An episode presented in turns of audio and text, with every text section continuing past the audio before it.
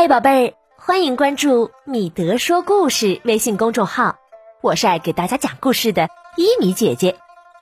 今天啊，我给大家讲的成语故事是“前车之鉴”，一起来听听吧。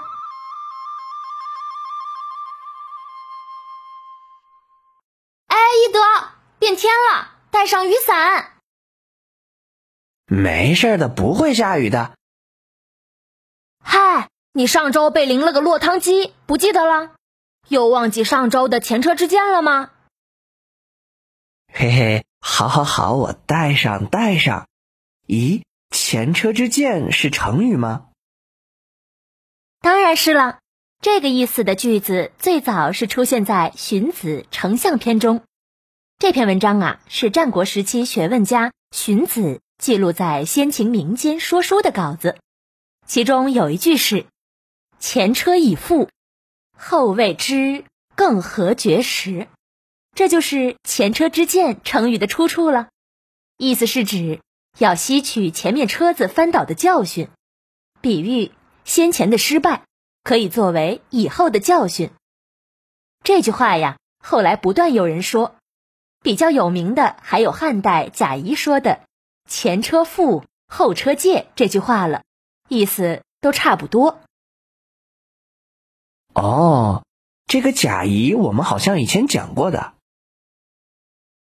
是的，原来在“投鼠忌器”这个成语中，我们说过这个人的一些事情。贾谊是洛阳人，西汉初年的名人。年轻的贾谊，拿现在的标准来看，绝对算得上是杰出的青年，妥妥的学霸一枚。史书上啊，曾经记载，年少有才名，十八岁的时候以善文为郡人所称。意思就是说，他少年聪明，十八岁时即已能咏诵诗书，善写文章，闻名于当地，人们都称他为贾生。河南郡守吴公将他招至门下，贾谊的政治才能很快就显露了出来。在贾谊的辅佐下，吴公治理的河南郡成绩卓著，社会安定，被评为天下第一郡。汉文帝登基以后，听说河南郡治理有方，就提拔河南郡守吴公为廷尉。吴公向皇帝举荐了贾谊。汉文帝呀，是个重视人才的君主，他马上征召贾谊，委以博士之职。这个博士。可不是我们如今读书的博士，而是皇帝的智库智囊人员，负责出谋划策。从此啊，贾谊步入了中心政治活动的舞台。对了，舞台用英文怎么说的呀？Stage，stage，stage。嗯。当时贾谊才二十一岁，在所有的博士中年纪最轻。出任博士期间，每逢皇帝有问题让讨论的时候，贾谊呀每每都有精辟见解，应答如流，让汉文帝非常的欣赏，破格提拔。一年之内便升任为太中大夫。这个职位可是高级中央官员，连升了好几级呢。汉文帝即位时啊，汉朝才刚刚建立四十多年，重商轻农的风气十分流行，国库和私人粮食的存储仍然少得可怜，而商业却日益繁荣，越来越多的人放弃耕田，投身于汉朝的经商大潮之中。贾谊就向汉文帝提出了三个问题：一旦老天爷不按时降雨，发生旱灾。国家拿什么去救济百姓呢？还有，边境突然出现了紧急情况，需要征调数百万将士，国家拿什么去供应军需呢？再者说，战事和灾害如果同时发生，国家财力无法应付，到时候盗贼四起，天下大乱。如果发展到这种地步，怎么才能制止呢？贾谊的三个问题使汉文帝大为焦虑，最终汉文帝下诏举行吉田仪式，也就是皇帝亲自下田耕种，为天下人做出表率。皇帝都下地种田了，这种带动作用是巨大的。上行下效，各级官员纷纷下地。西汉初期，农业的地位不断升高，改变了农业的地位，使汉王朝在短时间内充实了国力，为几十年以后汉武帝的南征北战奠定了扎实的基础。对了，基础用英文怎么说的呀？foundation foundation foundation 嗯，贾谊对经济问题看法很有前瞻性。汉文帝曾把蜀郡的盐道铜山赐给邓通，又允许吴王刘濞开采豫章铜山铸钱。看到这儿，贾谊着急呀，他深知货币发行权的重要性，为此。专门给汉文帝上书，建议文帝下令禁止私人铸钱。可惜呀，文帝却没有采纳，直接的后果就是造成了汉朝初期钱币的不统一，钱币流通不畅，贫富不均差距更加严重。一些诸侯王通过发行钱币，财富在短时间内迅速膨胀，间接为后期叛乱提供了充裕的资金。不但在经济上，就是在政治上，贾谊的眼光也是非常敏锐。他一眼就看出，影响汉王朝政治安定的首要因素就是诸侯王。他上书回顾历史，列举事实，说明分封诸侯王的害处，明确指出诸侯王必定会叛乱的，并指出了抑制办法。最终，在景帝时。吴楚七国之乱的发生，证明了贾谊对诸侯王分析的正确性。在外交上，贾谊主张不能和匈奴开战，要韬光养晦。这一政策为西汉奠定了三十多年国内建设的和平环境，也为汉武帝最终战胜匈奴奠定了实力基础。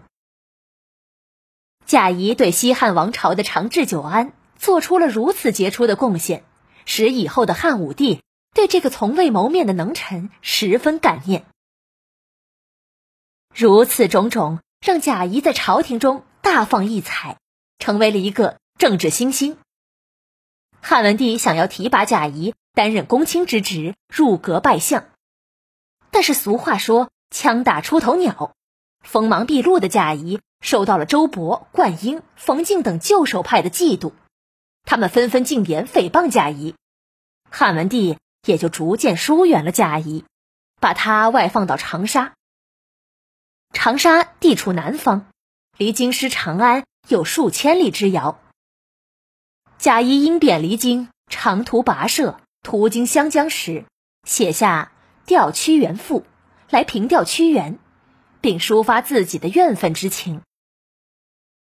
在长沙几年。贾谊心情非常苦闷，空有一身抱负，却无法施展。曾经有一只腐鸟，也就是猫头鹰，飞入过他的房间，停在座位的旁边。这种鸟被视为不吉祥之鸟。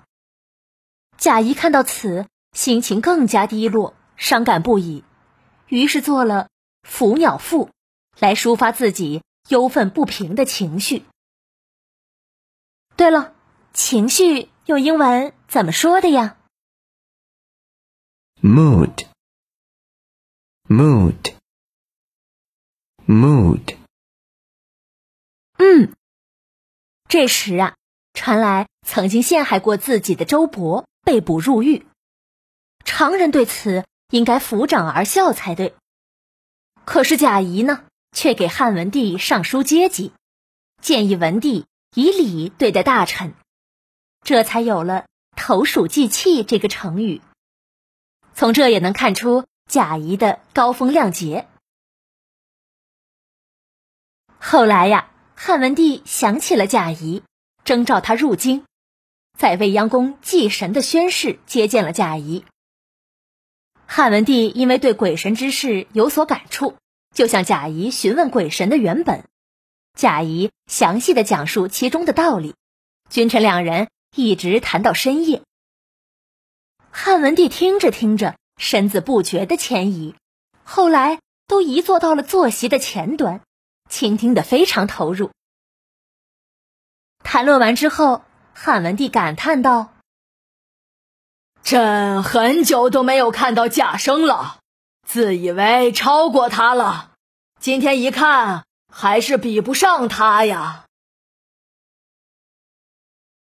皇帝虽然是如此说，但是依旧没有对贾谊委以重任，只是任命他为梁怀王太傅，也就是首席辅佐大臣了。仅仅是任职所在地距离朝廷更近，而且梁怀王刘一。是汉文帝的小儿子，很受宠爱，这也算是对贾谊的一种重视吧。可是造化弄人呐！贾谊三十二岁的时候，他随梁怀王入朝，梁怀王刘一坠马而死。贾谊感到自己身为太傅没有尽到责任，深深自责，经常哭泣，心情十分的差。一年之后。贾谊就在忧郁中死去，年仅三十三岁。贾谊的一生虽然短暂，但是在这短暂的一生中，却为中华文化宝库留下了一份珍贵的文化遗产。他的骚体赋和政论作品都是顶尖的，特别是《过秦论》《治安策》和《论机著书》，说理透辟，逻辑严密。气势汹汹，词句铿锵有力，对后代文体影响很大。前车覆后车戒就是在《治安策》里说的。就连鲁迅毛主席都对他的政论文称赞有加。贾谊去世了，但他的执政理念政策仍被汉王朝执行，为汉朝的强盛做出了巨大的贡献。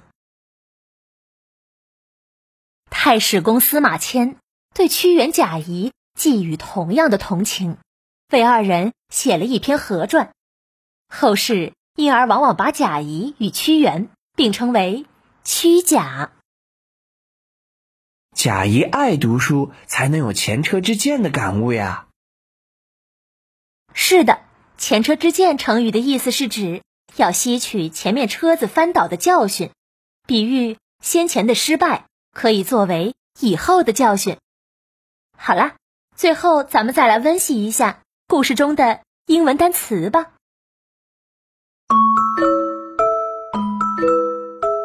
舞台，stage，stage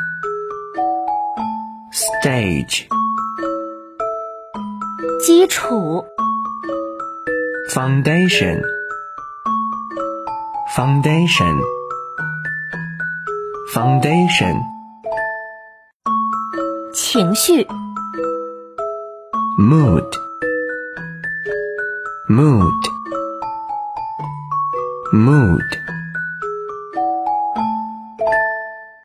小朋友，你们有过哪样的前车之鉴呢？